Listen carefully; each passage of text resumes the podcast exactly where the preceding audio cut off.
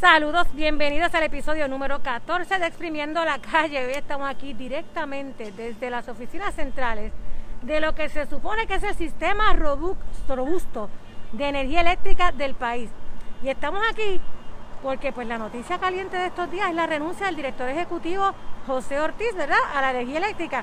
tengo una pregunta para mis compañeros de panel.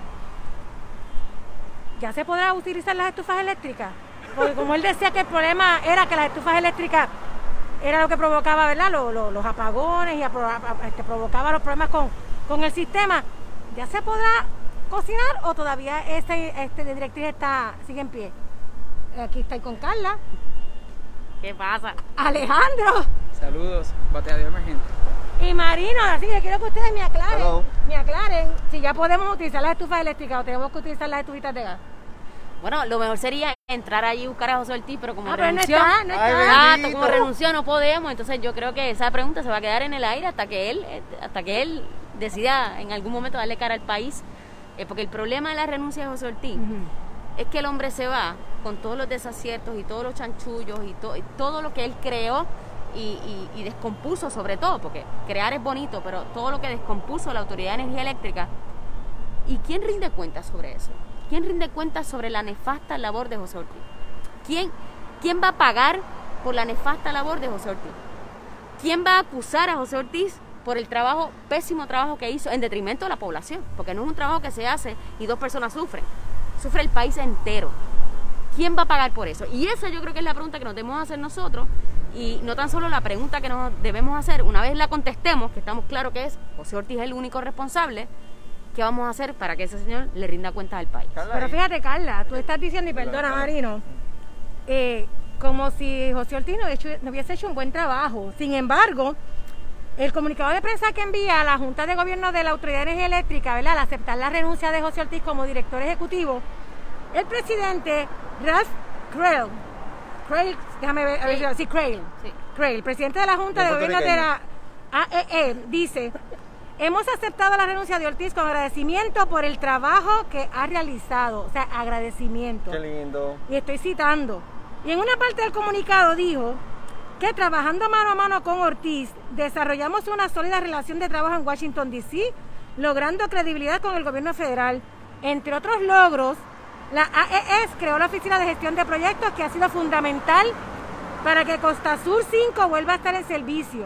Inició el contrato con Luma para un mejor servicio de transmisión y distribución a nuestros abonados y se renegoció el contrato de Ecoeléctrica para mejorar la confiabilidad y reducir los costos para los consumidores. Dice, otras cosas más, pero la pregunta, ajá, cuéntame, esto, ahí dice logro, logro, logro de José Ortiz. Eso de Costa Sur, eso, de estufa que la puedo utilizar. No, no, todo, eso no lo dice. Eso de Costa Sur, eh, de hecho, la, la oficina de, de, de energía eh, federal, ¿verdad? En el, en el Estados Unidos, ¿verdad? En el negocio, en el gobierno de Estados Unidos, eh, hizo un serio señalamiento sobre ese, esos contratos que se dieron para, supuestamente arreglar Costa Sur y trabajar con, Costa Sur. O sea, eso está eh, en serio, hay unos serios señalamientos. De hecho, ustedes pueden ir a la página de Cambios, eh, que es una organización, o Cambios, creo que es Cambios de la ingeniera Ingrid Pila, puede ir a, la, a, distintos medios de comunicación que han, reseña, han reseñado eh, este, este asunto de Costa Sur y el contrato que se dio y la Comisión de Energía y la Oficina de Energía del Departamento de, del Gobierno Federal. Eso por un lado. Eh, por otro, mencionaste, ¿cuál fue la otra cosa que tú mencionaste del, bueno, lo de lo, de lo que dice Luma? ah, Luma, bendito Luma. Contrato Luma, que es un contrato. gracias a eso la transmisión y distribución va a estar, miren, on point. Sí, sí, claro, ¿no? Y ya lo estamos viendo. Ya lo estamos viendo. Porque Luma empezó ya. O sea, ya Luma empezó y nosotros ya tuvimos unos vientitos de, de 50 millas por hora. Hablando de que lo estamos viendo, mira. Y no lo digo para, para minimizar los vientos porque sé que hicieron daño grandísimo. Pero si eso hicieron esos vientos, imagínese un huracán en este país que pasan huracanes todos los años. la pregunta, ¿el sistema estaba robusto? El sistema, el sistema estaba robusto, estaba robusto según él y cuando, cuando nos dimos cuenta que no estaba robusto, renunció. Y eso es lo que estaba mencionando Carla, que la pregunta que tenemos que hacernos es si aquí todo se, se soluciona con una renuncia y ya. Aquí hay muchas personas que son responsables de los problemas que tenemos como, gobierno, ¿verdad? Como, como administración de nuestro gobierno, y lo más que le, que, le podemos exigir es que renuncien y ya, y como que el problema se va a desaparecer. En el, en el, en el Departamento de Trabajo renunció la pasada secretaria y se, solucionó el problema. No. Ahora, ahora renunció este José Ortiz ¿Y se va a solucionar el problema? No. Tenemos que realmente eh, hacernos la pregunta de, qué, de cómo realmente solucionamos el problema. Y yo considero que se acercan unos procesos electorales que van a, darnos la respuesta a la medida que elijamos a, los administradores correctos. Déjame decirte que hace 53 minutos el sistema robusto de energía eléctrica sacó de servicio la unidad 2 de Aguirre, así que en esa área hay gente sin luz. Y hasta ayer todavía quedaba gente sin energía eléctrica, no sé si todavía el día de hoy porque no lo, no lo este, especifican, en áreas afectadas por las lluvias de la tormenta Isaías, que ahora es un huracán, ¿verdad? Ya ha sido tormenta, huracán, tormenta, y ahora es huracán y está por las Carolinas del Norte. Eh, la realidad es que cuán robusto estaba ese sistema cuando incluso cuando la Autoridad de Energía Eléctrica fue a hacer la conferencia de prensa, no sé si recuerdan ese evento.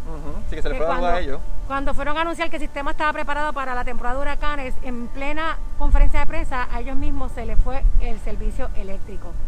La pregunta mía es, ¿quién, es responsable de esto? ¿Quién es responsable de que José Ortiz, ¿verdad? Porque se habla de que ha sido un mal director, que lo único que vino, me dicen, que es a trabajar precisamente estos proyectos de privatización pero José Ortiz estuvo bajo dos administraciones, tanto populares como PNP. ¿Sabe?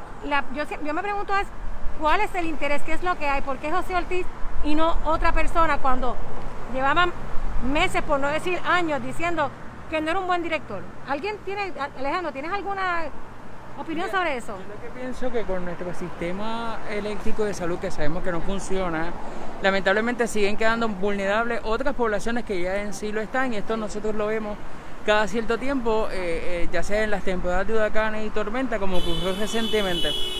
Eh, hay una famosa canción que dice que con el apagón, ¿qué cosa sucede? En el apagón trajo, ¿verdad?, la, la, la, robusta renuncia de José Ortiz dentro de su incompetencia, como menciona la compañera, que siempre se señaló. No vemos actualmente tampoco oportunidad de analizar lo que serían propuestas reales por parte de los que están corriendo a las candidaturas eh, a la gobernación, o al menos no son convincentes, más allá de la de, ¿verdad? La de uno de los candidatos del Partido Rojo, que fue bonista y también legislaba a favor del, sistema robusto. Eh, Eduardo Batia. Eduardo Batia. Es que a mí no me gusta eh, anunciar las malas cosas porque eso es como promover cuando un producto no sirve. Y eso es darle marca. Es como cuando hablamos del presidente número 45 de los Estados Unidos. así que yo, yo me limito muchas veces porque los nombres son marcas. Eh, y lamentablemente, pues el pueblo sigue teniendo las consecuencias, pagando un sistema eh, de luz, un sistema eléctrico súper costoso, eh, que no se asegura que con bajo la administración de Luma de alguna manera sea mucho más efectivo, que responda a las necesidades del pueblo. Y a su vez vemos también cómo estas tres pasadas administraciones, porque llevamos tres gobernadores en, ¿verdad? en un cuatrenio, estas tres pasadas administraciones no han tenido un plan real que busque cubrir las necesidades eh, de nuestro país. Eh, entonces, del mismo, del mismo modo, cuando se renuncia, o sea, la interpretación que yo tengo, cuando se renuncia, es porque ya el problema es tanto que está visible ante el pueblo y quien administra o dirige el país de alguna manera puede controlarlo. No sé cuál sea la opinión respecto, ¿verdad? A, la postura, pero en, cuanto a la renuncia, pero por mi parte es que hay algo ahí turbulento que, que quieren esconder. Una, una pregunta que yo me hago sobre el, sistema de energía eléctrica, eh, siempre se ha hablado de la privatización, siempre se ha acusado a los empleados como si realmente fueran unos oportunistas y como si, e incluso como si estuvieran siendo, ganándose un excelente salario cuando para, tuvimos la experiencia de bajo el huracán María, de que vinieron compañías subcontratadas donde el salario que se le pagaba a esas personas era por tres veces más alto que lo que se le paga a un empleado de energía eléctrica aquí. Y entonces cuando pasan este tipo de emergencias como la que tuvimos la semana pasada de la tormenta Isaías, que ¿verdad? el sistema robusto falla, quienes están en la calle todo el tiempo son esos empleados. Entonces yo quiero preguntarle a mis compañeros, privatización, si ustedes, ¿qué ustedes opinan sobre esos procesos de privatización? Y si entienden que el problema realmente son los empleados o quién es el problema. No, yo, yo considero que el problema no son los empleados. Eh, yo, no, yo, no, considero que, los peritos que están en la calle, ¿verdad? Eh, los que están haciendo la labor eh, física que, nosotros vemos sea el problema. Yo considero que aquí adentro, las personas que están administrando, pues son los que han tenido ese problema y lo hemos visto, ¿verdad? Porque eh, las personas, los que han administrado, como José Ortiz, que, ha sido, que era el, presidente el presidente De, la, de, la, autoridad, pues eh, son los que demuestran el problema. So, eh, como muchos, muchos puertorriqueños, también pienso que la administración puede pasar a manos privadas, pero puede pasar porque lo público falló. Pero el problema es que eso no garantiza nada. El, sistema, el cambiar el sistema público al privado no garantiza mejor este servicio. Al final del camino tenemos que, ver, tenemos que probarlo. ¿Ves? Como, como la autoridad de acueducto y alcantarillado, que lo probamos, no funcionó y volvimos.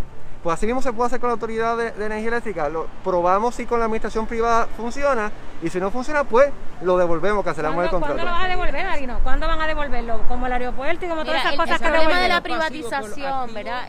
o sea, nosotros tenemos que... Lo primero es que el, el, pueblo debe entender, y esto no es un asunto de izquierda, derecha, socialismo, eh, no se trata de eso. Se trata de, de, de lo que es nuestro, ¿verdad? Lo que nos pertenece.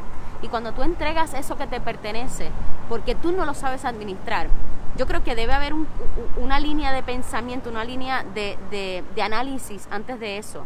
Y cuando el sentido de pertenencia entre en las cabezas de la gente del país, no tan solo del pueblo, sino de quienes gobiernan el pueblo, el sentido de pertenencia de lo que es nuestro.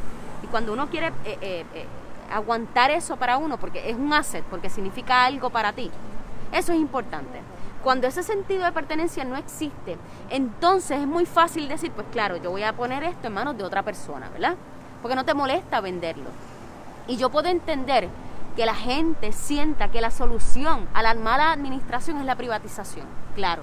Porque uno dice, ah, el gobierno no sirve, pues yo se lo voy a dar a alguien que lo trabaje como una empresa privada, como si las empresas privadas fuesen infalibles como si las empresas privadas no robaran, como si en la empresa privada no hubiese corrupción, como si las empresas privadas no se robaran dinero, como si las empresas privadas no se aprovecharan eh, de, cualquier eh, eh, legislación, o sea, como si no hubiese cabilderos a favor de las empresas privadas. Así que lo ideal es que el pueblo escoja mejor a la gente que va a escoger a la gente que dirige las corporaciones públicas. ¿Por qué? Ah, y las agencias, ¿verdad? Porque ahí es que se puede dar, si nosotros tenemos mala administración de parte del gobierno, entonces es que entra la opción de, ah, bueno, si yo como, como gobierno, como país, no lo puedo administrar, se lo voy a dar a manos privadas. Pero mira, piensa en el caso del aeropuerto. Ahora mismo, la gobernadora en dos segundos cerró el aeropuerto de Ponce y el aeropuerto de Aguadilla. En dos segundos. ¿Por qué? Porque puede hacerlo. ¿Por qué puede hacerlo? Porque no tan solo porque nos pertenece el aeropuerto, también nos pertenece el aeropuerto de, Carolina, nos pertenece también. Lo que pasa es que la eh, la, eh, el manejo, ¿cómo se dice eso? La no, es, la organización, más allá de la administración. Bueno, voy, ya mismo me, me, sale la palabra. Eh, no, no lo manejamos nosotros. El de, el, de, el de Carolina no lo manejamos nosotros. Nosotros no manejamos ese, ese, ese espacio. A diferencia de, de Ponce y Aguadilla. Nosotros manejamos y la gobernadora puede decir, ¿sabes qué? Esto está cerrado. Nosotros cedimos cedimos la organización, cedimos el manejo de ese espacio, la administración de ese espacio, lo cedimos. Así que nosotros, por más que queramos cerrar ese aeropuerto para que no entre el COVID, no es posible. No porque olvídese de, no, que si la FIA, que se... mire, el gobierno federal lo que maneja es el espacio aéreo. Ese, ese espacio, no tan solo aéreo, una vez llega y se une a aduana y no me acuerdo qué otra agencia que está dentro del aeropuerto y TSA, exactamente. Aduana y TSA. Eso es lo que maneja el gobierno federal. Pero si el gobierno local dice, yo no voy a mandar a mis empleados, puede llegar al avión y ¿quién va a atender a esa gente? Nadie, cero personas, no hay nadie, porque el aeropuerto puede cerrar. Eso mismo pasa con cualquier, cualquier cosa que es nuestra. Nosotros, si tenemos en nuestras manos no tan solo el, el componente, sino la organización de eso, el manejo, la administración de eso, podemos tomar decisiones. Mientras eso no esté, no, esté, no esté en nuestras manos, no, no, pero no es, así de, no es así de sencillo, porque lo que pasa es que si el aeropuerto estuviera en manos de nosotros, pues pudiéramos cerrarlo, pero nosotros, los, ciudadanos americanos tienen libre movimiento entre todos los, territorios americanos. ¿Hay estados que cerraron? Hay estados que cerraron, ah. pero, pero, nunca se le, se limitaron el movimiento, limitaron el movimiento, pero la gente seguía moviéndose de, estado a estado. O sea, nunca se, nunca se pudo hacer en Estados Unidos el cierre total de que la gente de mi estado no se va a mover para el otro. Y por ejemplo, si en Puerto Rico pudiera, lo que tú dices... Te por calle? Pero si, pero si la, pero si el Estado decide que sus La empleados Interstate, la Interstate Sí. no le pertenece al Estado, por ejemplo. La, la Interstate le pertenece no al gobierno. Pero aquí tendría que Sí, llegar pero, pero avión. por ejemplo, mira lo que pasaría.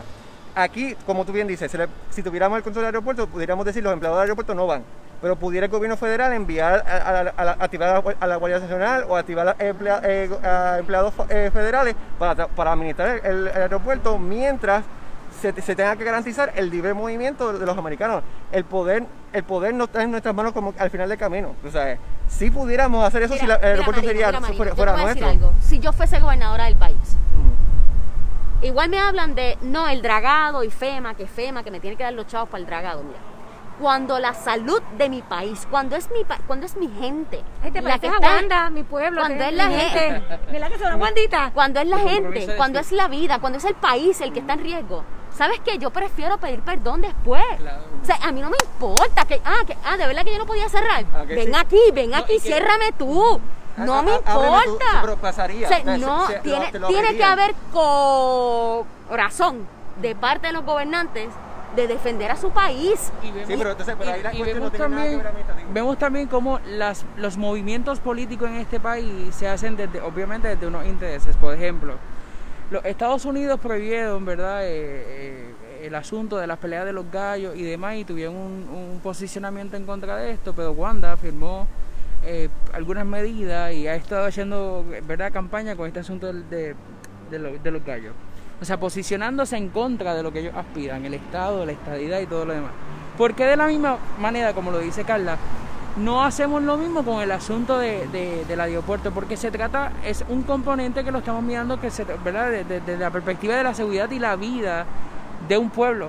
A medida que tú lo arriesgas a la gente, quedas mal en muchísimos sentidos, quedas mayor resistencia por parte del pueblo y en concluyendo con el pensamiento, en definitiva, lamentablemente estamos en un año de elecciones donde cada acción que se vaya a mirar por parte de los administradores de turno en este país, lo van a ver de cuántos votos gano y cuántos no. Una cosa que hay que tener cuidado o pendiente es, y yo no existía para ese entonces, pero la historia me permite, ¿verdad? Y aquí tenemos un historiador, la historia me permite poder vivir ese momento. Ojo con la política en el 3 de noviembre, que no ocurra el apagón de los 70 para cuando Carlos Romero Barceló. Y que de momento el de apagón... trinchera a la lucha, la Y el... a la lucha. ¿Cómo? Ese fue el momento de, de trincheras a la lucha. Yo no recuerdo exactamente si... Es que hubo un momento en las elecciones Pero generales se del hablaba del país apagón que de momento que, se que entonces y Hernández Colón, yo sé si fue Hernández Colón hace un llamado que fue que esa frase se hizo bien, fue como un- Sí, pero emblemática desde donde, ese punto y- donde decía a trincheras a la lucha haciendo un llamado a, a los eh, ¿cómo se llama? los, de, los de que trabajan en los colegios electorales, los funcionarios de colegio a, a, a asegurar esos votos, a velarlos porque hubo un apagón el cual se decía que era a propósito para hacerle la chanchulla y robarse las, ele- eh, las elecciones. Hablando, hablando de, de sistemas robustos y hablando de privatización, ¿verdad? Que, que es uno de los temas que estamos tocando. Hace dos horas, una informa, ¿verdad? La Ángel Figueroa Jaramillo, quien preside la, la UTIER, que es la, la Unión de los Trabajadores de la Industria Eléctrica y Riego, informa que una compañía de desganche privada que estaba trabajando en la carretera 106 tumbó un alambre primario dejando sobre 8.000 abonados sin servicio. ¿Por qué lo menciono? Porque no es la primera ocasión donde los privados, no estas compañías privadas, yo no sé si ustedes recuerdan si fue Cobra o cuál fue, Whitefish. o Whitefish, la que también hizo, la que, la que también tumbó un sistema en, en un momento dado dejando sin, oper- sin, sin energía eléctrica a medio país. Y lo traigo por la cuestión esta de la privatización. Como bien dis- di- estaba mencionando Carla, ¿sabe? la privatización no nos garantiza que la luz vaya a bajar. ¿Saben por qué? Porque el, el sector privado son, son empresarios. Ellos no van a estar pendientes a lo que necesita el pueblo o, o- o- o- o aquella persona que vive en la montaña, cómo yo le voy a resolver, o aquellos abonados que se quedaron sin luz. El privatizador lo que está buscando es esa, esa, esa compañía, hablando específicamente la de Luma, es cuánto dinero me voy a echar al bolsillo, cuánto yo voy a ganar. Honestamente, ¿usted se cree que le importa que el país tenga un sistema de energía eléctrica robusto, bueno y que haya luz en, en las cuatro puntos cardinales del país? Lo dificulto, que me sorprendan. Lo que pasa es que el proyecto de, energía eléctrica aquí en Puerto Rico, históricamente, ya que estamos hablando de historia, fue un proyecto que fue para darle electricidad a todo el mundo. Ese era el plan que eh, presentó Luis Muñoz Marín de darle electricidad a todo el mundo. Pero luego llegó un punto donde ya todo el mundo tenía electricidad y que, pues, eh, él no, estaba diseñado en su origen para seguir administrando el sistema ya construido. Yo considero que un sistema privatizado de competencia, de competencia, donde haya diferentes administradores. No, no, no, no soy de ningún debate. Donde haya diferentes competidores que tú como como Pero ¿y por este, qué privatizar? ¿Por qué privatizar? ¿Por Bueno, qué no mejor despolitizar el sistema? Bueno, ¿Por qué mejor no despolitizar lo administrativo? Porque el problema no es... Pero ahí lo que está haciendo es, en cierto modo es privatizándolo, porque No, entonces- pues- porque gracias a Dios no, que esto no, supuestamente porque es una le pertenece al país, no le pertenece a Sí, pero ninguna esto ahora empresa. mismo es eso, supuestamente es eso. Esto es una compañía pública. Pero esto es- está, es- lamentablemente está politizado y lo que ha dañado realmente estas corporaciones públicas ha sido la politiquería que hay, donde no se nombra a la gente a dirigir por sus competencias y capacidades, sino más bien por cuánto aporta aquí o, o cuál es la pala que tiene. es lo mismo que ocurre en otras agencias, vamos. Es lo mismo que ocurre en el Fondo del Seguro del Estado con los, eh, ¿verdad? los empleados fantasmas, el esposo de Tata Charbonnier, eh, que ojalá ese sea el apagón robusto para la vida de Tata. Eh, entonces, eh, vemos cómo desde la politización de los diferentes sistemas y los servicios que deben velar para la prestación, valga la redundancia, de los servicios hacia el, para con el pueblo, como de alguna manera este elemento político es el que corrompe y obstaculiza eh, ¿verdad? ese acceso. La priva- yo vengo del si- yo soy del sistema público de educación del país y ahora estoy en un sistema universitario privado y si yo cuento mi experiencia desde la privatización dilo, dilo. es un arrepentimiento total. No cometan esos errores. Ahora bien, Pero ¿cuál es el arrepentimiento? Que el sistema en, el, el sistema en efecto, eh, la administración privada no asegura calidad Ah, sí, ni garantiza la efectividad es de que se cumplan las expectativas de nosotros y nosotras Pero como consumidores y consumidoras. Desde ahí es que está el pensamiento. Pero definitivamente lo despolitiza. Lo, definitivamente lo despolitiza. No lo porque despolitiza de- porque... de- se convierte en un ente privado que da tratando un Y- y- servicio. pero si es que, es que nosotros discutimos en este mismo, en este mismo, en este mismo escenario, ¿verdad? Digo, no aquí, pero en otro de los episodios Mm. de Exprimiendo la Calle hablamos de quiénes eran los mantenidos y estábamos hablando precisamente de esos sector privado Mm. que son unos pancistas y que dependen en su mayoría de las contrataciones con el gobierno. Así que, ¿qué garantías tú tienes de que ese contrato se le otorgue a una persona que no tiene ningún vínculo con los, con los que estén liderando el país? de- Dime, dime. definitivamente no tengo ninguna garantía sobre eso, pero tampoco tengo ninguna, ninguna garantía de mejorar el sistema mientras siga siendo público No, lo que y mientras no. siga siendo politizado por, lo- por la gente que... Eh, que- Pues eso es lo que hay que cambiar, pero no, para cambiar eso no tienes que privatizarlo, ese es el punto. Puedes tener mejores pe- personas comprometidas realmente con el servicio del país, personas que saben de administración y personas que están eh, al tanto de las necesidades del pueblo, eso es todo, o sea, no necesitas más que eso, no necesitas más que eso. Pudiésemos, pudiésemos mirar otros modelos eh, eh, administrativos y otros modelos, disculpen el, el- ruido, es que estamos en vivo, pudiésemos mirar otros modelos administrativos y de la misma manera pudiésemos poner a la merced del pueblo oportunidad para que el mismo pueblo presente eh, algún estilo de administración donde sea el pueblo el que tome que, eh, para romper este asunto del monopolio de que sea una misma autoridad la que tenga el servicio de luz diga mira yo tengo este este sistema de luz o este modelo administrativo para el sistema de luz que puede ser efectivo y pongamos de alguna manera que sean mismas compañías locales. Eso puede ser una manera también de que el pueblo de una forma u otra tome postura cuide su producto porque da ese sentido de pertenencia y desde este sentido de pertenencia yo pensaría, y los estudiosos ya lo han confirmado, que cuando tú te vinculas con algo lo proteges y lo cuidas porque es para ti y para los tuyos. Pero ¿qué sucede? Cuando los que, los que tienen grandes intereses, ya sea desde lo privado o desde el gobierno, de- sus intereses son más importantes que los intereses de los de, ¿verdad? de- de- de nuestra gente, del pueblo. No quiero sonar aquí como, como la gobernadora no electa. Eh, pero es bien importante que tengamos claro también que quienes administran estos sistemas y estos servicios no son los que pasan las necesidades. Si los que administran el país son los que estuviesen en nuestro sistema de educación, en nuestro sistema hospitalario, No me estás diciendo, dices que no pasó necesidad, pero si la gobernadora se quedó sin luz, ella también pasó eh, eh, este, la tormenta sin luz. Eh, ¿le- ¿Alguien le creyó? yo no le creí. ¿Y cómo, cómo la... Claro, cómo- en Fortaleza no hay planta. Exacto. eh, ella estuvo dos segundos sin luz, por favor. por en lo que favor. Una la planta y el diésel comenzaba a funcionar y demás. Pero el pensamiento en lo que voy es eh, eh, que cuando nuestros administradores, los que nosotros podamos elegir a cada de las elecciones, realmente pasen necesidades como nosotros, van a priorizar eh, la- la- el reclamo del pueblo. Pero si elegimos personas y son personas las que dirigen estas corporaciones ajenas a nuestras realidades, hablan desde las comodidades. Esto es como hacer la lucha desde Facebook. Puede funcionar, pero no debe ser el todo.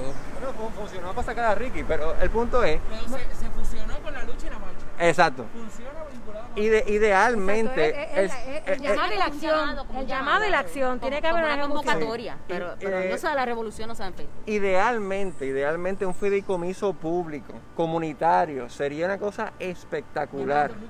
Es que lo hay. En la Junta. Casa Pueblo sería un, fe- un- un sistema fenomenal. Pero un cambio más inmediato, considero yo y consideran muchos puertorriqueños, porque yo no soy el único que pienso esto, lo piensan muchos puertorriqueños, este muchos puertorriqueños, es un sistema que la administración sea ¿Sí, ¿A privada. cuánto? ¿A 40 años? Ese Bueno. es el problema, que los contratos no son a 5 años y vamos a ver, son a 40 años, Bueno, Marino. tiene que, yo, yo- pues, re- re- re- renegocien el contrato. Ah, como- claro, como sí, dice no. Sí, sí, sí, sí. Claro. Es que eso siempre No, se ha dicho, no- pero no del dicho al hecho hay un gran trecho y la realidad y la realidad y la realidad es que sabemos, como bien menciona Carla, que es lo que pasa con el aeropuerto, son 40 años. De que a 40 años no estamos ni nosotros más solo por todo esto. Pero está chulísimo el aeropuerto. De verdad. Está chulísimo, a mí me encanta. No, no, no, ni como manejado el COVID en el aeropuerto, ave María. discúlpame. Yo he ido a otros países de Latinoamérica. Recientemente, tanto entrando y saliendo, y he hecho escala en otros países y lamentablemente nuestro aeropuerto es deprimente. No es tan bonito como tú dices, por lo menos mi experiencia. Y te que estoy hablando que mi experiencia viajar fue para- reciente como en mayo. En mayo del año pasado, no tan reciente como En, mayo de... en comparación como estaba, en comparación en cómo estaba, Está bien, pero no es un cambio que el país no pudo haber hecho. Ese es el Claro. problema, Marino. El país pudo haber hecho eso. Yo Eh, mira, nosotros llevamos cuatro años sin pagar deuda. gracias, Nos estamos metiendo un huevo chavo. gracias a la Junta. eh, le pones VIP, ¿ok? a, a nuestro bolsillo y no la estamos utilizando en las cosas que debemos utilizarla. Ese dinero, mira para el aeropuerto, mételo. Lo que ha hecho Aerostar lo pudimos haber hecho nosotros. Y mejor. Y mejor. Porque podemos recibir Dime gente- qué cambio significativo usted ve en el aeropuerto que usted diga, wow, una coño, silla que le este aeropuerto está, por nos- favor. pero nosotros a través del PNP y de los populares. Porque ese es el problema. Ustedes están, plantea- planteando este mundo ideal donde los PNP y los populares no nos gobiernan. es cambiar el gobierno, no vender mi país, Marino. Mi mundo es cambiar al gobierno, no es vender mi país. Es Ese es mi mundo ideal. No Si tú quieres vender tu país, maravilloso. El país, pero está yo no. vendi- el país está vendido hace rato, los intereses privados están aquí en todos lados. o sea, Lo quieres vender y tú mismo lo quieres comprar. la- la- la- los intereses privados están Aquí Las galleras son privadas, son, son- las peleas de gallos son privadas. O sea que el, el- el- lo privado no es malo, lo público tampoco. Puede haber un balance entre las dos cosas. Pero Y- no podemos Lo que pasa es que la gallera, espérate, espérate, aquí quiero decir, nada, es que pasa que esta analogía que tú estás haciendo entre galleras y el sistema eléctrico, a mí no me hacen falta las galleras. Yo no vi, yo no, de- no necesito Pero una gallera. sí le hace falta Escúchame lo que te voy a decir Sí, primero. pero el para no vive de que- las galleras. Pero la mayoría del, del pueblo puertorriqueño no necesita una gallera o un gallo para poder vivir. Es como la droga, no, que la- hay, unos, hay unos puntos bien Exacto. buenos, dejan unos chavos. Pero y ah, ya lo realmente eso, compa- eso comparar- le- a lo que me refiero, comparar un servicio esencial. O sea, las galleras no son un servicio esencial. La producción de energía no va a ser Pero- privada, va a ser la no administración criminalizar solamente. los galleros, pero no me lo metas aquí como Em- que lo mira, Marina, salvadores empieza- empiezan por, por una cosa y terminan privati- privatizándolo todo.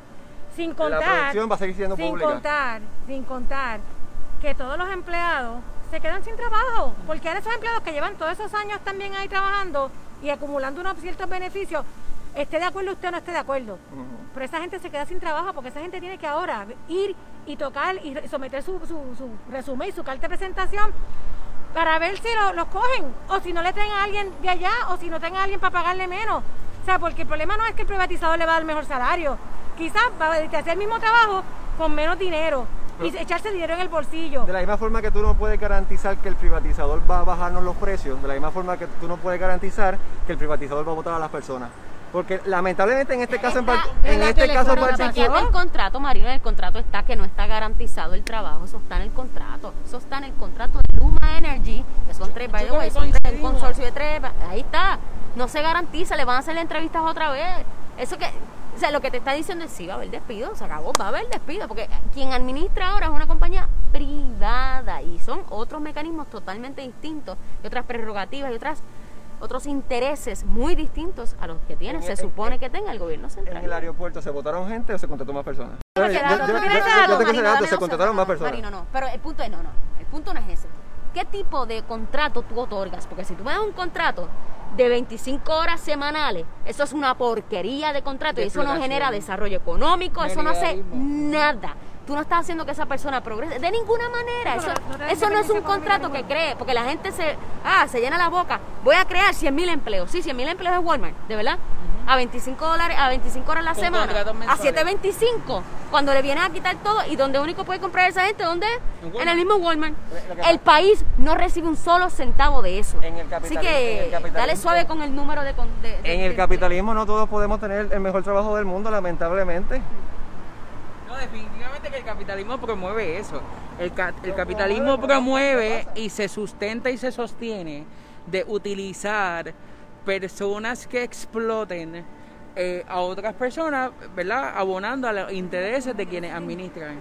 Eh, nuestro sistema es totalmente capitalista en muchas, en muchas, en muchas, ¿verdad? De la, de la, de las ramas eh, de servicio y demás. Y lo que menciona Madino, no se hay otros elementos como mencionado la compañera que es el elemento de los recursos humanos, de recursos humanos.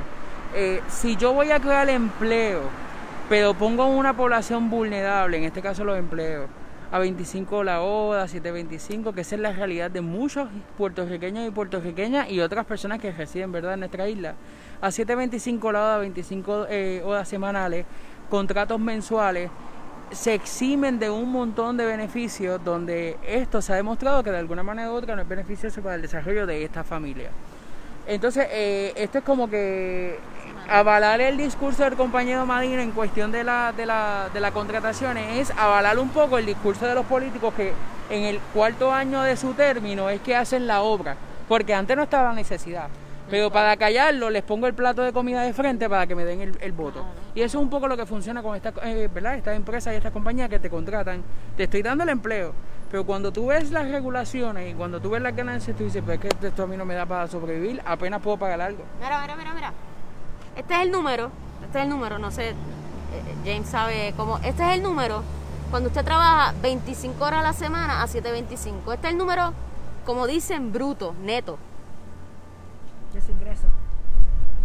¿Verdad? Eh, eh, brut- bruto Sí, sí, no, sí, porque sí. el neto es cuando le saca. Le saca es el el bruto, cálculo. el gross. El gross. El neto es si le saca. El neto, yo no sé cuánto le saca a la gente. En este, en este cálculo serían como 600 pesos. Al mes. Al mes, mi hermano. ¿Quién vive con eso? eso no te da ni para pagar una 7.5. renta. Esto es lo que Y esos una son los al mes, y esos luego son de que le eliminan seguro social, si es que se lo Ese es el eliminan. neto, ese es el neto. Y esto tú lo puedes dividir entre dos, en dos quincenas, 334. Semanal, vamos Semanal. A, ahora vamos a dos. 167 dólares semanales. Vamos a siete. Diarios, 23 dólares. Bueno. ¿Usted come con 23 dólares diarios? Bueno, yo ¿Tres sí, comidas? La- sí, la- está lo- bien. Lo, importante. No, Marino es- come, esa, esa renta. ayuda, esa- es, que, es que no te dice No, que la ayuda. renta- eso no es comida, porque- esa renta es muy cara para el área metro, pero si tú vives en la, en, en la isla, esa renta es bastante razonable. ¿Qué renta? ¿Qué renta? La- perdón, ese sueldo, perdona, ese sueldo. Ho- Honestamente, Marino. ¿Cuánto tú? Se- se- 670 dólares. Sí, sí, claramente, hay, Marino, personas, hay personas que viven así. tenemos en una- Puerto ok, Rico hay pero personas eso, que no viven es, así. pero eso no es vida, Marino. Pero no es tu vida, pero es la vida de alguien. Pero está bien. La, pregu- la pregunta es, Pero ¿eso tú, está le- bien? tú le preguntas a la persona no, que te no, vive, que vive Ah, bien. pues claro, Marino, No. coño. Pero es Hay gente que vive. En el, capital, en el capitalismo no todo el mundo puede ganarse Marino, la todo. pregunta es, Marino, ¿eso no está es bien? ¿Tú estás de acuerdo con que las personas vivan ese nivel de pobreza? Ah, no. Yo, estoy, yo estoy hablando realidades meramente. yo no estoy hablando no lo que, yo, trata. o lo que yo creo. Marino, porque no se trata. lo que yo creo son es ideales. injusto que si yo trabajo 40, dola- 40 horas igual que tú, vamos, sí, tú tienes una preparación, es- todo eso sí, se va pagando, el riesgo de tu trabajo, todo eso se va pagando. Pero que yo trabaje 40 horas como trabaja un legislador, que no necesita preparación académica, que lo que necesita son 25 años y, saber leer y escribir. de este país. Y se ganan 70 y pico mil dólares. Y no le yo, da- y no le da porque trabajando Tata decía que no le daba. 40 o más horas a la semana, ¿me puedo ganar qué? Ah, Si ahí son 669 por, por 25 horas, ponle 800 pesos al mes. Ah, que hay gente que se ha acostumbrado a vivir así. Eso, y eso no es vida, eso es sobrevivir. Y eso es sin y, y perdóname, y con todo el respeto que merecen esas personas, yo no sé qué cosas hacen por el lado para poder sustentar eso. Que.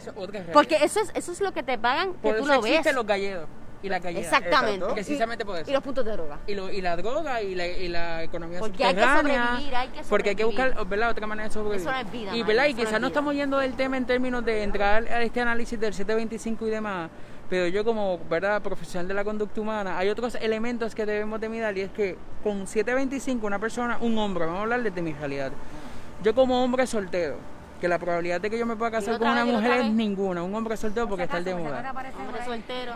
que yo he tenido que ir a las agencias a pedir el plan médico y me dicen, no, tú no cualificas porque aunque cobras el mínimo, te sobrepasas de las tablas y no podemos asegurarte salud.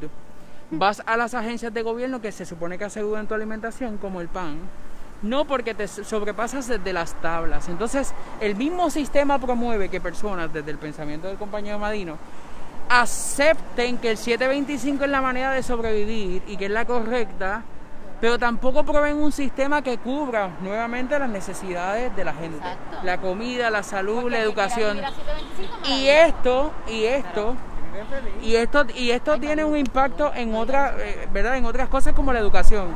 No es lo mismo el desarrollo académico de una persona empobrecida que el desarrollo académico de una persona que tiene capital. Por ejemplo, los ignacianos que nos robaron al país, eh, ¿verdad? Eh, eh, con esto asunto del PUA. Y digo que nos robaron del país porque siguen siendo fondos federales que salen también de nuestro bolsillo y toda esa historia y bla, bla, bla. Pero Madino diría que no, Madino, Madino quizás diría que esa es la ofrenda del gobierno porque sale de la voz de Dios para el pueblo. Posiblemente. Pero no, sabemos que no, que no es así. Así que hay un montón de elementos que hay que mirar cuando hablamos de la pobreza y de que la gente acepta el 725 porque inclusive se culpan. Esto es lo que yo me merezco como persona porque hasta aquí llegué. Mira, hay profesionales aquí con maestría que lamentablemente no ganan lo que, se- lo que di- nos dijeran que se supone que gana un profesional con maestría. Pero tenemos personas que ganan a 7 mil dólares con contratos municipales, 7 mil dólares con ningún tipo de preparación a 100 eh, horas al mes. Son 7 mil pesos al mes por 100 horas invertidas. No sé, hay un problema matemático de dónde la gallina está poniendo el huevo y el gallo está apostando no sé qué, pero a- e- ese sistema es el que nos está empobreciendo y este es el- precisamente el sistema que de alguna manera tiene y fomenta la privatización, eh, demonizando el, el servicio público y vendiéndonos la idea de que la privatización es lo perfecto y no es así. Yo diría que en el sistema privado es más fácil sustentar los contratos de los amigos del alma porque de alguna forma no hay, de alguna manera no habría forma de fiscalizarlo hasta que explote, ¿verdad? Eh, eh, o salga el agua por algún otro lado. Eh, así que yo pienso que la fórmula no debe ser demonizar el sistema del país porque es de la misma manera de decir que los servidores públicos de un poco u otro no están funcionando del todo y el problema está en los administradores. Los servidores públicos de este país hacen muy buen trabajo en su mayoría, como toda la familia. Siempre está el bueno y siempre está el malo. Y el sistema privado realmente no, no cumple, ¿verdad?, la visión de la necesidad de la gente y sí con el modelo capitalista que sustenta a Madino, por eso lo vemos tan robusto también.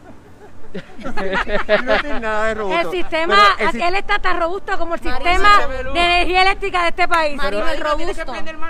Bueno, es que yo, estoy- yo estoy- en, la, en la tarde de hoy estoy, estoy hablando de unas realidades que, está, que vivimos. No- no- claramente, Pero sí, yo, yo fácilmente me puedo unir a los, pens- a los pensamientos de mi compañero, esos ideales hermosos que yo también puedo creer. Es que no, y, es que- y es que- creo, y creo que lo podemos lograr, claro, con un Estado comunista que emancipe la pobreza en Puerto Rico. Señor. Esa es la forma. Eh, ¿por qué Esa es siempre la forma de, acabar con... Es que el comunismo no es malo, no, el comunismo es un sistema fenomenal, Ah, donde le da los recursos a todo el mundo. Vean, Fantástico, pero el problema es que siempre ha utilizado la palabra comunismo o comunista Ah, como pero va- vamos a cambiarlo. negativo. Vamos a cambiarlo al sistema socialista, donde es es un sistema socialista que le, que le dé a todo el mundo lo correspondiente y así emancipamos la, la- la pobreza. Lamentablemente vivimos en el capitalismo, en el capitalismo liberal que le permite a algunas personas que vienen de abajo subir y que le permite a algunas personas con buena, buena preparación quedarse abajo. Yo quisiera porque, saber- porque el sistema capitalista saber. permite la, ¿Cuánta liber- gente? Yo la quisiera saber libertad. cuánta gente, me encantaría saber cuánta gente de verdad, como tú dices, de abajo, y sube. ¿Cuánta gente? Mira los, los políticos que están aquí en nuestro país. Ay, por favor, eso es, eso es el Eso gobierno, no no, se debe al sistema capitalista, se debe al, al gobierno. Bueno, Eso no, nuestro- no tiene que ver con el capitalismo. Es parte de no ese sistema y nuestro gobierno propicia ese sistema liberal donde usted puede tomar las decisiones que usted quiera. Es liberal, es abusivo. Es, Son es- dos cosas distintas. el sistema el sistema capitalista es Son liberal y permite a Son todo el mundo tomar la- es las decisiones que es otra. quiera.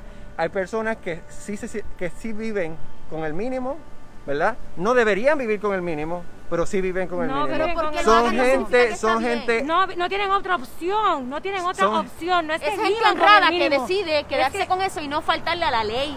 Y por eso pasan hambre y por eso pasan penuria y por eso se acuestan llorando con hambre y sus hijos viendo a sus hijos sin tener algo que comer, sin tener un regalo de Navidad, sin tener Y eso, lo es, lo, y eso lo- es lo que y- vemos. Y lo vamos a ver que, que, Eso es lo quizá- que que- vemos. que- que es un, un ejemplo de eso va a ser lo que está pasando con el sistema educativo en el país.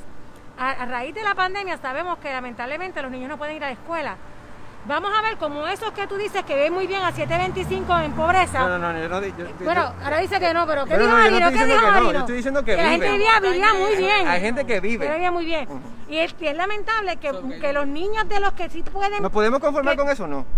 Es lamentable que los niños, por ejemplo, de los que sí tienen recursos, que ganan más de 7.25 la hora, puedan tener una, puedan continuar teniendo su educación y no pierdan quizás su año escolar, versus los niños de esa familia de 7.25, donde en muchos de esos hogares ni tan siquiera hay conexión Mira, mira, mira, mira. El día del IBU. Ahora las las escuelas públicas son, se fueron half and half, eh, híbrido, por internet muchas de ellas. Maravilloso. El día de no IBU, no sé qué diatre, la- las computadoras no estaban con, no tenían la exención del IBU. ¿Y es necesario comprar libreta en este momento?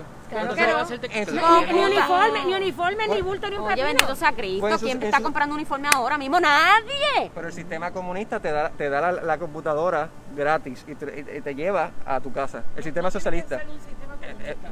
Un sistema que reconozca las necesidades del pueblo y que un gobierno tenga presente que está ahí para servirle al pueblo, puede proveerle, asegurándole la educación a la gente, eh, en este caso Con la niñez, privados. poniendo a la merced, a la disponibilidad de la gente, los recursos. Son muchos, ¿verdad? Eh, los factores que esto puede eh, traer en, en- en- o a considerar cuando hablamos de la educación de nuestra niñez desde las casas, eh, ¿verdad? La tasa de maltrato puede aumentar, los niveles de salud mental pueden aumentar, porque son un montón de elementos que hay que mirar. No es tan simple como un niño tomando clases Claro. en una escuela. Yo tengo cuatro sobrinos y me pregunto cómo ellos con una sola computadora van a tener un buen proceso, ¿verdad? De, de- de enseñanza. Y si son a 725, el modelo que promociona el compañero, porque él dice que la montaña se puede pagar, ¿verdad? Este, una Como si Yo quisiese preguntar, nuestra gente del resto de la isla, o los mal llamados de la isla, porque la isla somos todos, si realmente con ese mínimo podemos subsistir y podemos darle calidad de vida a nuestra gente. Porque otra cosa que también va a traer este asunto de la educación en la escuela es, hay niños en Puerto Rico que su último plato de comida es el almuerzo de la escuela. Si ese era el plato de comida de la escuela y ahora los comedores de alguna manera no funcionasen, Y el gobierno La no pobreza. La no hambruna. que- pero el tribunal no dijo que no era necesario. El tribunal- El gobierno fue a, a donde el tribunal para decirle, por favor, que, que no queremos abrir. Y, y fue y apeló porque el, el tribunal este de primera instancia El juez. Anthony Cuevas Ramos. dijo que, que lo tenían que abrir. El Tribunal de, de Primera Instancia, a través del juez Anthony Cuevas Ramos, dijo que sí, que el, tribu- eh, que el gobierno tenía que abrir todos los comedores escolares necesarios para, su- para suplir alimentos a toda la población de Puerto Rico. Tanto el Tribunal de Apelaciones, Tribunal Supremo, Tribunal Supremo de Puerto Rico, dijo que no, que el gobierno de Puerto Rico no tiene el deber ministerial de alimentar a la población. Y mi hermano, si usted le está dando sus garantías, usted nace y usted dando, entrega sus derechos a un gobierno. Y ese gobierno le dice a usted que no tiene el deber de alimentarlo cuando la cosa se pone fea, mi hermano, yo no sé. Yo no sé para qué caramba está ese gobierno ahí. Gobierno- Si no es para eso, yo no sé para qué está. El Porque el alimento es lo básico. De hecho, en la opinión del juez Anthony Cuevas Ramos se establece, citando otras opiniones eh, anteriores del Tribunal Supremo, el juez Anthony Cuevas establece que alimento y la vida no, no se... El, el- el alimento no significa únicamente eso, comer y ya. El alimento es lo que posterga la vida. Usted puede no, usted puede estar en la calle y mientras usted esté comiendo, hay vida, hay vida, porque es lo que te mantiene vivo, contra. Sí, pero lo que, lo, que ellos, lo que ellos alegaban dentro de esa, de esa ¿verdad? opinión, ellos es como que aquí hay ayudas económicas, aquí llegan fondos, aquí hay esto. Pero es que ni eso funciona. Porque sabemos, y, se, y todos los días salen los medios, casi todos los días sale, por ejemplo, lo del desempleo al día de hoy no funciona. Hay gente que todavía no ha recibido ni un centavo. quién está administrando hay eso? Muchos, hay muchas personas, hay muchas personas que cualificarían para el PAN también, que todavía al día de hoy no recibieron ni un solo centavo. No hay ninguna garantía, no hay ninguna garantía, por lo menos el comedor escolar abierto, pues por lo menos como dice Carla, le aseguraba que ese plato de comida a esos niños le llegara. Así que, que realmente, ¿quién, quién lo está administrando? El gobierno. La politiquería, Marata. Pues por eso- La eso- politiquería. eso se puede- no. Mira, el problema es, ¿sabes el problema? El problema lo tenemos nosotros como país. Nosotros como país tenemos una responsabilidad bien grande. Este próximo fin de semana vienen unas primarias que, que usted, donde usted tiene la oportunidad de elegir, sobre todo en los dos partidos principales, quién usted quiere ir en esa papeleta el 3 de noviembre. Y el 3 de noviembre usted tiene la oportunidad de seleccionar a aquellas personas que usted entienda que no van a ser igual de desastre que lo que hemos sido hasta Pero ahora. es que los que se están postulando son los que nos han llevado el desastre. Bueno, pero hay alternativas. Ah, bueno, Hay claro, en alternativas. primarias no, pero en, la- en noviembre de 3 sí hecho, hay de alternativas. Si usted busca, y esto no es un endoso a partido alguno, porque yo no milito en ningún Pero si las partido. momias endosan, que los vivos endosemos, no hay nada. Pero si usted busca, si usted busca una papeleta, dese la oportunidad. Usted se cansa de lo mismo, que tenemos lo mismo, que tenemos lo mismo. Busque. Nuevamente, no es un endoso. Busque las oportunidades que está ofreciendo Movimiento Victoria Ciudadana, que es un partido nuevo, ¿verdad? Este, la única persona que estuvo detrás de ese partido anteriormente es la, la aspirante a la gobernación. El resto son personas nuevas dentro de, ese, mo- dentro de, de esa colectividad. También estuvo Rafael Bernabe eh, bajo otra insignia, pero Y Mariana las- Nogales y usted, Mariana Nogales, sí, y María Luz de Guzmán también, eh, que ahora Independiente que sí. ella estuvo bajo el muspero. Busque una papeleta de esas personas y usted pregúntese si usted despierta un día, el día, el día 10 de agosto, y si usted despierta con esas caras y si no las conoce, igual que no conoce las del Popular y las del PNP, busque, dedíquese a buscar el historial de vida de estas personas. ¿A qué lucha se han dedicado? ¿A qué dedican sus días? Busque eso. Y si usted decide despertar un día, el 10 de agosto, y despertar, y que esas sean las personas que estén en la Cámara de Representantes, que esas sean las personas que estén hablando por usted, que esas sean las personas que estén tomando decisiones por usted, si usted se va a sentir más cómodo con estas personas que con lo que nosotros tenemos, que es lo mismo que hemos tenido por los pasados 80 años. Así es. Hágase esa pregunta, dése esa para- oportunidad. Y para aquellas personas que, ¿verdad? que siempre son o rojos o azules, dentro del mismo partido hay personas nuevas, caras nuevas, caras nuevas, Sí, por búsquelas, búsquelas, porque tanto el Partido Popular Democrático como el Partido Nuevo Progresista te están presentando nuevas opciones, ¿verdad? Candidatos jóvenes y nuevos, pero también verifique, como bien dice Carla, verifique qué, a qué se han dedicado, qué han hecho, cuáles son sus posturas, y, y busca alternativas que hay, las hay. Hay, hay oportunidad de cambio, de un cambio real. Todos los días hay pillos nuevos, usted La- busca el historial, lo importante es el La historial. preocupación que yo tengo con estas caras nuevas dentro de las colectividades tradicionales del bipartidismo rojo y azul es que muchas de estas caras nuevas son nuevas para nosotros, pero son conocidas en las oficinas de recursos humanos, son conocidas en el contrato, son los hijos eh, adiestrados y apadrinados por los que están ahora mismo en el poder y que no resultan ser tan nuevos, ¿verdad? Y no es con desacreditar el discurso de la compañía. No, no, es más bien que hagan una es que hagan una reflexión también que si realmente nos, nos debemos mantener en las estructuras que nos han llevado hasta aquí. El movimiento Victoria Ciudadana, ya que la compañía lo trajo ¿verdad? Eh, a colación, y volvemos, ¿no? es un proceso de endosar, y decía que si las momias endosan, pues los vivos tenemos también derecho a hablar de otras oportunidades. Y cuando hablo, y cuando hablo de las momias, hablo de los administradores pasados de, dentro de los colectivos eh, tradicionales. Eh, a lo que voy es que el- el- existe algo que son las agendas urgentes dentro del movimiento Victoria Ciudadana que traen una plataforma completa de diferentes temas con propuestas reales y diversas que pueden ser algunas de ellas más fácil, de mayor fácil acceso de ma- o, de, o de menor eh, trabajo y otras con mayores ¿verdad? Eh, eh, elementos que hay que trabajar. Pero si a usted no le gusta estar dentro de la estructura partidista, pues también tenemos candidaturas independientes, eh, como la del doctor Vargas Vidot y la del gobernador, la- el candidato a la gobernación, que es Eliezer Molina.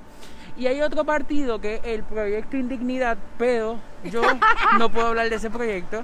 Eh, porque es un proyecto que amenaza la dignidad de las poblaciones vulnerabilizadas dentro del país, así que eso es como que pausa y volvemos porque ya no, no puedo hablar de ese, de ese Bueno, colectivo. La realidad es que hay muchas alternativas, siempre nosotros decimos lo mismo, usted infórmese, edúquese, oriéntese, lea, busque información y tome decisiones informado.